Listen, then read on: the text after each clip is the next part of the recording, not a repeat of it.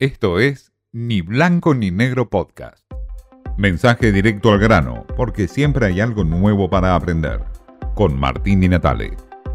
Finalmente, después de tantas idas y vueltas, Alberto Fernández parece estar decidido a ir a la cumbre de las Américas en Los Ángeles, a pesar de que el gobierno de Joe Biden decidió excluir a Nicaragua, Venezuela y Cuba de esa cumbre.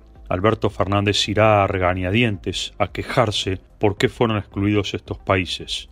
Es muy simple la respuesta a esa pregunta. Se trata de países sumamente autoritarios, con graves denuncias de violaciones a los derechos humanos, donde se torturan a los opositores, se persigue a gente y obviamente hay ejecuciones sumarias, como en los casos de Venezuela. Más respuestas que esas quiere Alberto Fernández conseguir de ello. Encubrir a esos dictadores, taparlos, defenderlos ante la comunidad internacional.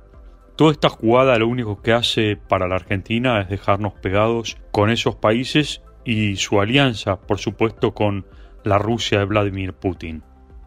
En paralelo, Alberto Fernández fue invitado a la cumbre del G7, los países poderosos del mundo en Alemania. Gustoso a ir a esa cumbre. Por supuesto, ahí le van a pedir que Argentina sancione a Rusia en términos económicos, cosa que hasta ahora no lo hizo, a pesar de la invasión de Rusia en Ucrania. Pero bueno, todos estos son los eh, dimes y diretes de la política internacional, los vaivenes que tiene la estrategia en política exterior de Alberto Fernández, presionado también por el kirchnerismo duro. ¿De qué sirven estas cumbres? Se pregunta uno. A veces cuando se reúnen los presidentes se emite un texto muy formal que generalmente no se cumple. Se trata de algún tipo de acuerdo internacional en el cual cambie la realidad de los países. Muy pocas veces sucede esto. Pero bueno, está la cumbre de las Américas convocada por los Estados Unidos. Alberto Fernández podría ir en nombre de la CELAC nuevamente para defender a las dictaduras de Nicaragua, Cuba y Venezuela. Una jugada más de Alberto Fernández en este ajedrez de la geopolítica mundial donde no se sabe para dónde apunta la Argentina.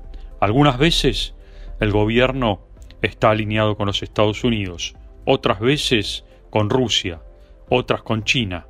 Nadie sabe para dónde apunta Alberto Fernández. Es un poco lo que le preguntaron en su gira europea, ¿en dónde está parado el gobierno argentino? Nadie lo sabe, no hubo respuesta, y Alberto Fernández sigue dando vueltas por el mundo. Esto fue Ni Blanco ni Negro Podcast.